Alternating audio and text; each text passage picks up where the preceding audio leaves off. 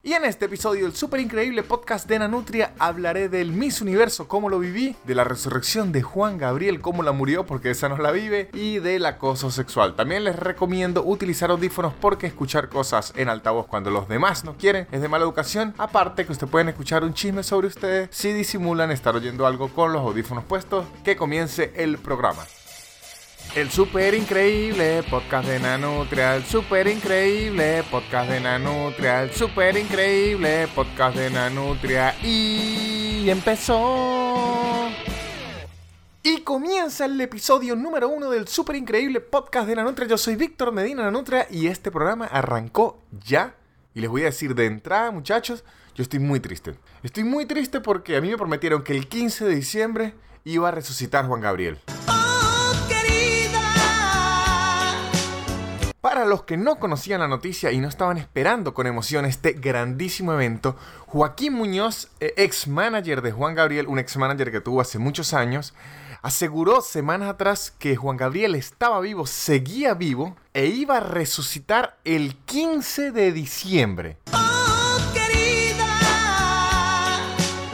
Y la verdad, yo me había emocionado. O sea, en un punto yo sabía que era falso, o sea, que es mentira, yo lo sé, pero muy adentro de mi corazón yo decía, ojalá sea verdad. Imagínense que el 15 de diciembre estemos con el chiste, las burlas, los memes, y de repente Juan Gabriel, sácata, ah, me extrañaron. Y yo, ay, Juan, es increíble. O sea, un evento así desde, desde Cristo no ocurría, desde Cristo. Y, y en Cristo, en la época de Cristo, no había Twitter, no había este, Facebook, no había ni siquiera tuberías. Entonces la emoción no era así, sino que Cristo resucitó como que solo algunos lo esperaban y después fue que se hizo la noticia. Aquí lo esperábamos con ansia. O sea, ¿saben el refrán ese que dice Cristo viene y viene arrecho? Que es como Cristo viene y viene bravo. Aquí era Cristo viene y vuelve con escarcha. Venía Juan Gabriel y se iba a levantar, se iba a mover la roca como Cristo y iba a sonar.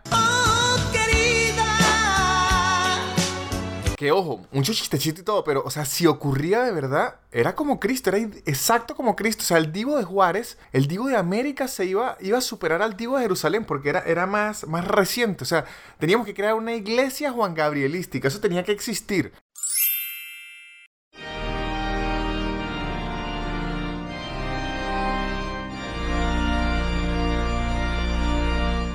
Queridos hermanos, nos reunimos aquí el día de hoy para hacer la Eucaristía en la iglesia de Juanga, nuestro divo de Juárez, nuestro divo de América, os ponéis de pie para cantar y mover los hombros de la forma en que nuestro Señor nos enseñó y decid la oración que tanto le gustaba. Dime cuándo tú, dime cuándo tú, dime cuándo tú vas a volver. Aunque en lugar de la hostia, muy feo esos que están pensando que en, la boca lo que van a poner es un pene masculino. Muy feo, eso no. En la iglesia de Juanga, no. Que por cierto, ¿saben que con la sexualidad de Juan Gabriel siempre fue rara? Porque se hacían demasiados chistes de, de, que Juan Gabriel, no sé, de que era homosexual y, y todo eso, pero yo, no sé si saben, pero Juan Gabriel tiene seis hijos. Entonces, yo creo que Juan Gabriel no es que era gay ni era heterosexual nada, sino era como un Charlie Chi mariachi. Era Juan Gabriel, porque yo creo que Juan Gabriel no perdonaba nada, él se emocionaba, él tenía ese falsete increíble y decía querida o querido. Y sácata, Juan Gabriel de verdad, un hombre her hermoso, increíble, con una voz sorprendente que me dejó esperando este 15 de diciembre. Bueno, Juan Gabriel no fue el que me dejó esperando. El que me dejó esperando fue Joaquín Muñoz, su ex manager, que me aseguró y yo le creí estúpidamente que Juan Gabriel iba a resucitar el 15 de diciembre. Pero ¿saben qué? Joaquín Muñoz no solo dijo eso, sino cuando llegó el 15 de diciembre y Juan Gabriel no resucitó y yo quedé vestido y alborotado, varias personas lo, fueron a, a buscar, a investigar varios medios. ¿Y qué dijo Joaquín Muñoz? Dijo que no, que es que se aplazó la resurrección se aplazó la resurrección de Juan Gabriel y ya no va a ser el 15 de diciembre, ahora va a ser el 7 de enero. O sea, Juan Gabriel dijo, hoy no fío, mañana sí, hoy no resucito, mañana sí. Dijo, no, es que sabe, mucha lluvia por las cuestiones climáticas y tal, mejor voy a resucitar el 7 de enero. Para que vean que la gente es impuntual en todos los aspectos de la vida, en levantarse temprano, en, llegar a su trabajo y hasta en resucitar. Se movió el evento, señoras y señores, se desplazó. Pueden ir a cambiar sus entradas a donde las compraron, a las taquillas. Joaquín Muñoz dijo que se cambió al 7 de enero. Y le preguntaron en la entrevista que leí, este, le preguntaron a Joaquín Muñoz que cómo se comunica con Juan Gabriel, que cómo sabe que Juan Gabriel está vivo. Joaquín Muñoz dijo que él lo sabe porque él se comunica con Juan Gabriel por WhatsApp. Así se comunica ahora. ¿Sabe que antes en la Biblia a, los apóstoles y todo, eh, Dios les hablaba en su mente, Dios les hablaba en su mente y le decía, pues ya no, la tecnología ha avanzado y Juanga, nuestro Dios, nuestro Dios Juárez, le habla a Joaquín Muñoz es por WhatsApp. Así es que se comunican. Este, yo en verdad me da rabia que la entrevista haya sido escrita. Yo hubiese querido que fuese una entrevista hablada porque habría sido increíble. Bueno, y aquí estamos con Joaquín Muñoz, ex manager de Juan Gabriel El Divo Juárez, quien nos va a comentar todos los datos sobre la resurrección. Hola, ¿cómo están? Muchas gracias por la entrevista. Ah, Joaquín, perfecto, una maravilla, muchas gracias por recibirnos. Una pregunta, eh, ¿cómo te comunicas con Juan Gabriel?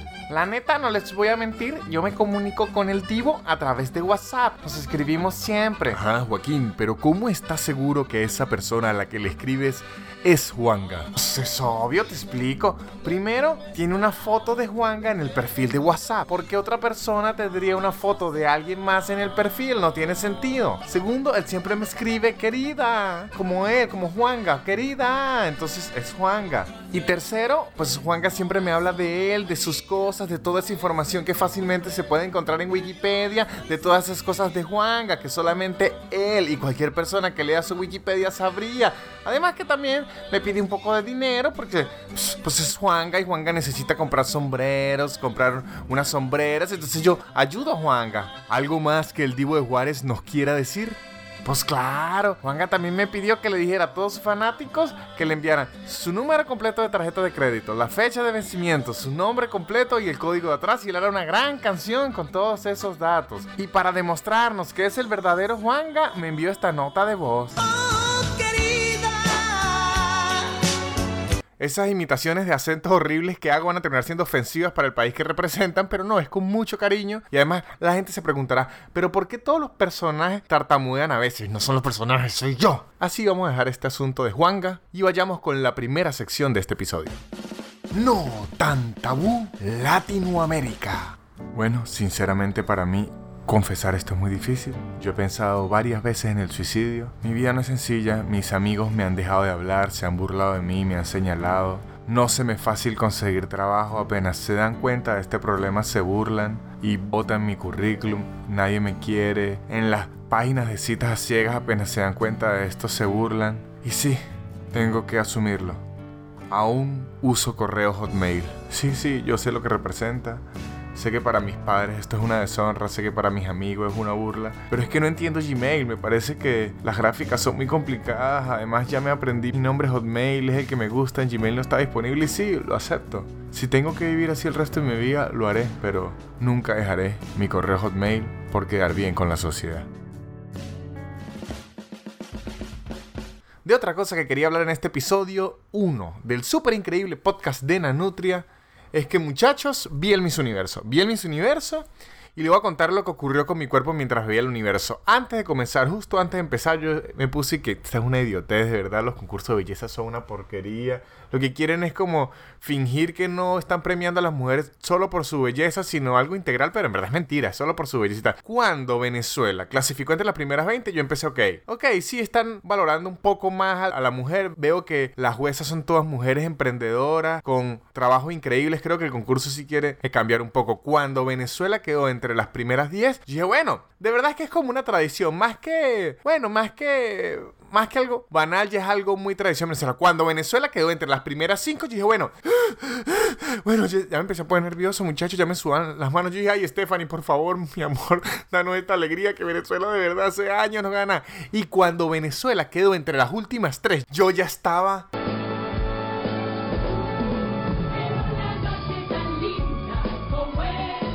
yo ya estaba loca y pirotécnica, muchachos. Yo ya estaba lleno de emoción, me agarraba las manos, decía, vamos, vamos. O sea, estaba loco porque para, si hay una persona de otro país que no es Venezuela, que está oyendo esto, déjenme decirle que Venezuela es como la Brasil de los mundiales de fútbol, pero en los concursos de belleza. Tenemos como 5 o 6 mis universos, yo no sé si más. Tenemos un poco de mis mundos, un poco de mis international, tenemos mis tierras, mis aguas, mis aire, mis corazón. Tenemos todo, es más, tenemos como a la Messi Cristiano Ronaldo, Ronaldinho de los concursos de belleza, que es Dayana Mendoza. Ella es como la Messi Cristiano Ronaldinho, Zidane Pelé.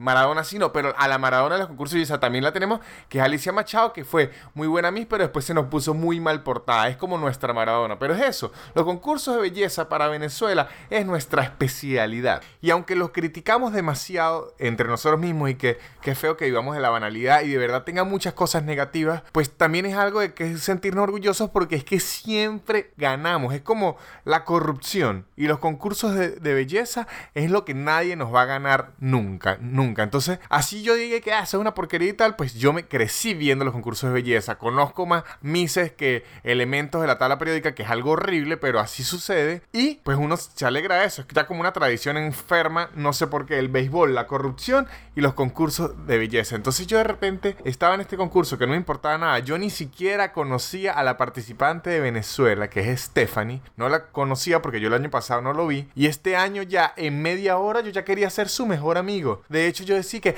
no escriban Stephanie así, Stephanie se escribe S-T-H-E-F-A-N-Y. Porque de paso, ese nombre tiene como 4550 formas de escribirlo. Lo único que es infinito en el mundo es el universo, la estupidez humana y las formas de escribir Stephanie. Hay como 577 millones. Yo ya estaba y que, vamos, mi Stephanie, vamos, vamos, vamos. Yo estaba loco, loco, loco, loco. Que, por cierto, en estos certámenes de, de belleza, uno se pone a criticar unas cosas sin sentido. Son unas tipas que están divinas, que obviamente están, o sea, están hechas para cumplir unos estándares de belleza increíblemente altos e increíblemente difíciles de lograr. Y uno empieza y que, ay, esa, esa tiene, mire, como un ojo torcido y que, cállate, chico, cállate. Esa tipa aparece hasta en la cámara frontal, se ve increíble. En cambio, uno en la cámara frontal parece que fuera un soldadito de plástico al que derritieron con una lupa. De esos concursos, a mí también siempre me llama la atención la sección de las preguntas. Que yo sé que quieren evaluar la belleza íntegra de una mujer, que es su conocimiento, su desenvolvimiento, su carisma, su belleza, su trabajo, sus pensamientos, sus acciones. Pero son unas muchachas que nunca pasan de 23 años, nunca. O muy rara vez llegan a 25. O sea, son jovencitas. Llevan un año o un año y medio solo haciendo ejercicio, dietas, poniéndose tacones incomodísimos, llenándose de escarcha, echándose aceite, haciéndose cirugías. Llevan un año y medio en eso, sufriendo que la gente las critique. Y luego les hace unas preguntas que se las deberían hacer a un presidente. Es que si, ajá, ¿cómo podrías hacer para que no entremos en guerra por la falta de agua en el mundo. La muchacha, ¿y que qué? Quisiera ver a alguien que se atreva, una Miss, que se atreva a responder con sinceridad estas preguntas. Y seguimos con el primer Miss Universo que realmente celebra la belleza de todo el universo Estamos en las tres últimas finalistas. Es momento de responder la pregunta a la representante del planeta E3145 de la galaxia Andrómeda. Acérquese para acá. y la pregunta es la siguiente. ¿Qué sería lo primero que harías para ayudar al mundo, a la galaxia y al universo cuando seas nombrada, en caso de serlo, ganadora de este certamen. Hola, buenas noches, ¿cómo están todos en el universo? Antes que nada quiero decir que eso significa muchas gracias por apoyarme en mi lengua natal. Lo primero que haría de ganar el Miss Universo sería comerme un plato de pasta, dos kilos de pasta aproximadamente, porque llevo ya mm, como un año y medio en una dieta horrible y tengo un antojo de pasta desde julio. Lo segundo que haría sería buscar una empresa de redes sociales que sea muy buena y limpie todos los tweets que hice en el pasado por lo que me puedan jugar en el presente. Y lo tercero y último que haría de ganar el Miss Universo sería buscar la forma de capitalizar el premio de la forma más rápida para hacer dinero y garantizarme mi futuro, porque estoy segura que si pierdo un poco mi físico y me descuido o llega alguna participante que le sirva mucho más a las marcas, se van a olvidar de mí y me van a dejar sin importar si me fue bien económicamente. Muchas gracias.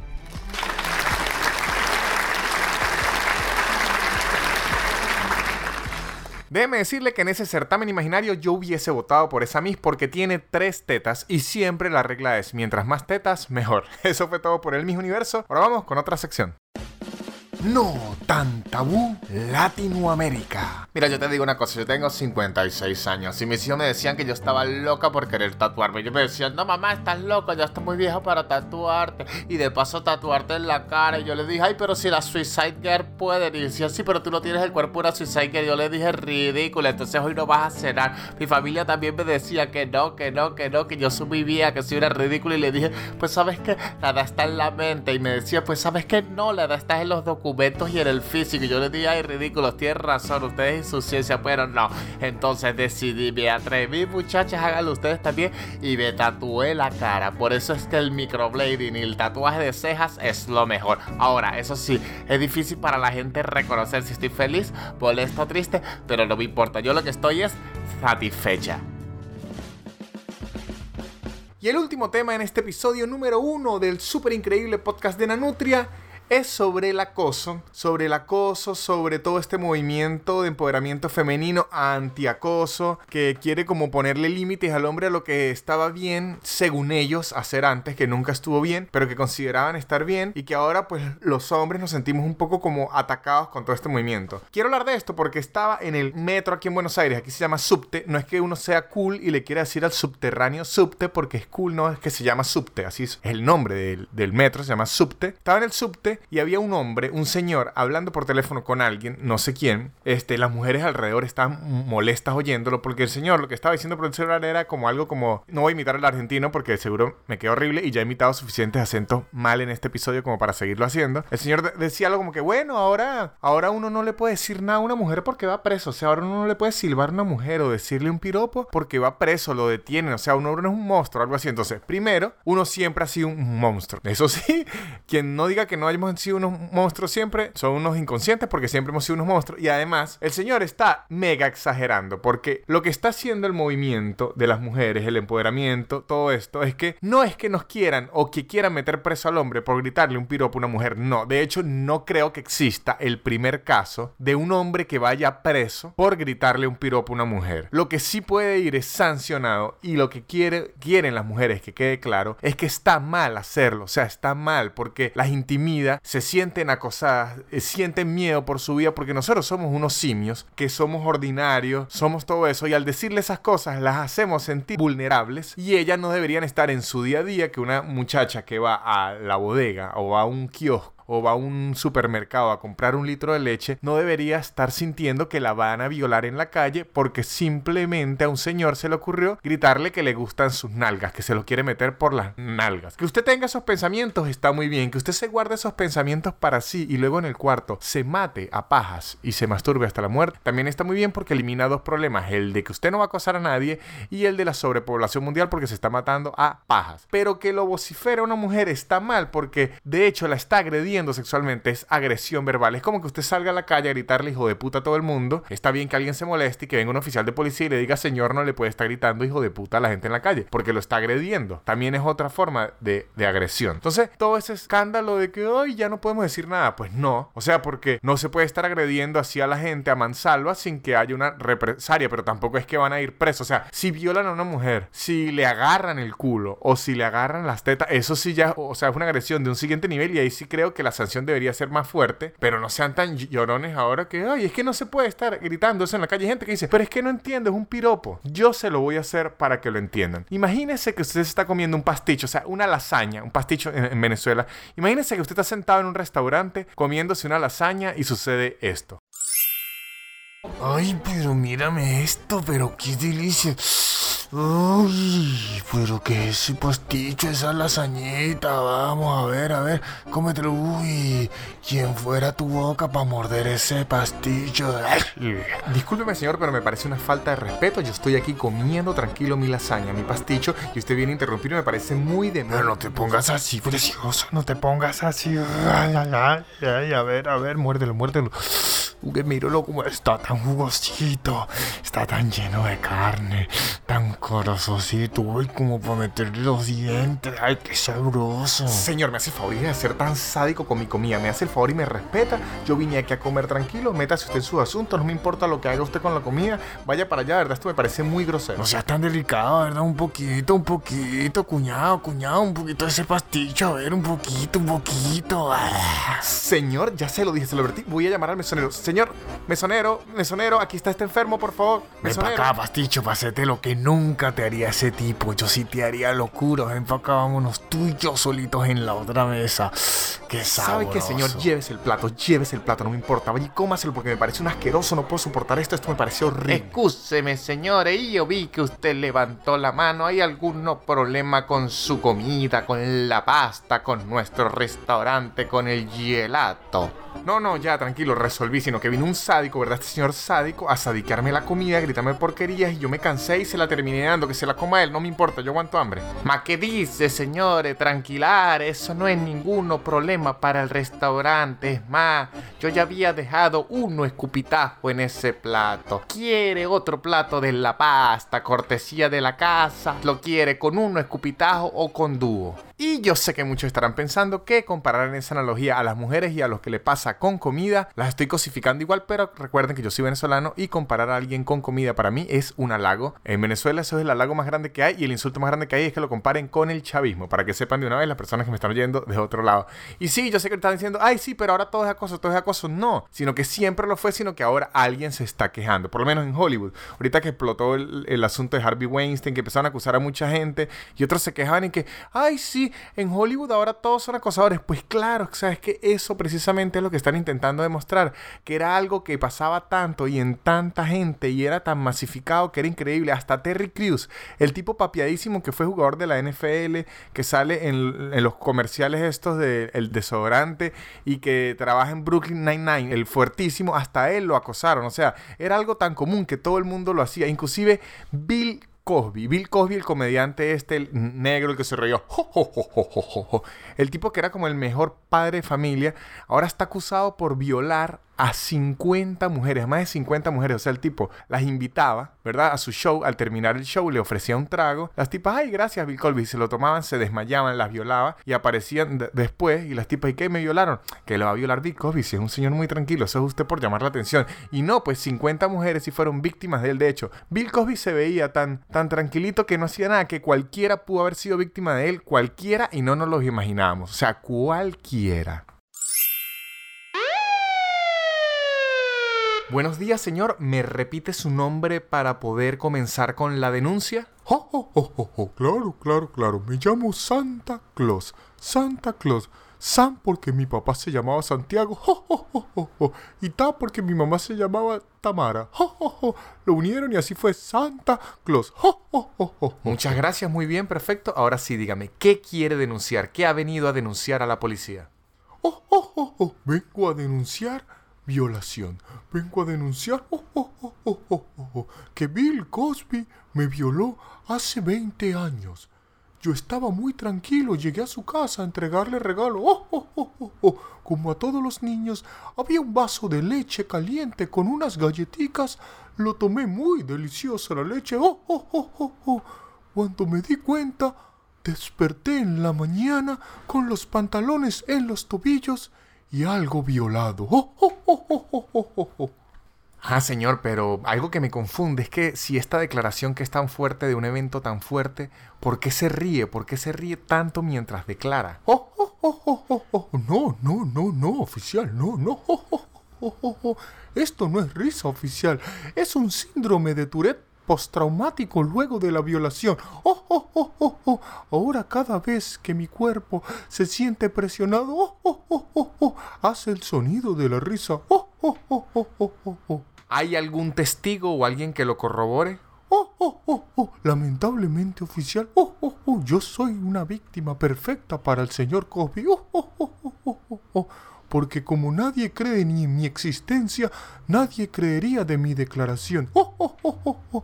De hecho, el único testigo fue Rodolfo y desde ese momento, en lugar de Tourette, su nariz tuvo una reacción alérgica al trauma y se puso roja. Oh, oh, oh, oh.